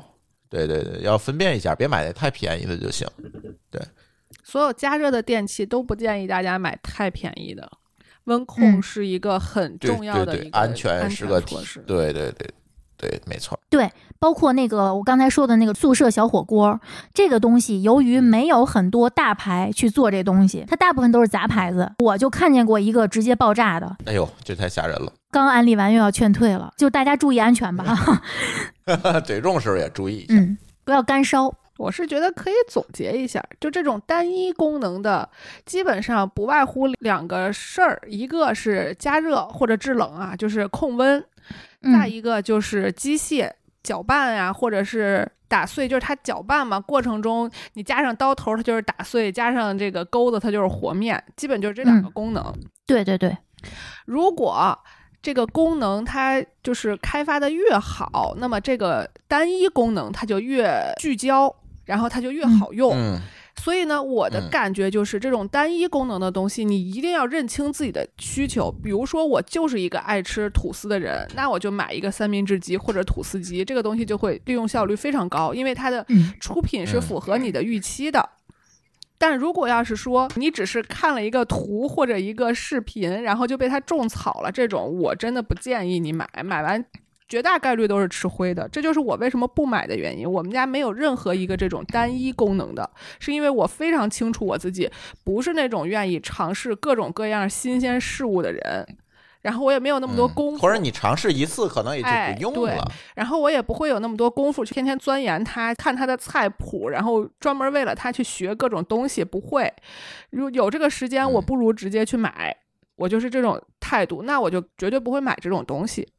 而且这些东西其实更建议是，如果你手里已经有了，我建议你去找找一些菜谱啊、一些视频，去照着做，去开发一下它的功能，利用起来它。如果你没有它，你看了这些，千万不要随便去买。嗯，别轻易种对草。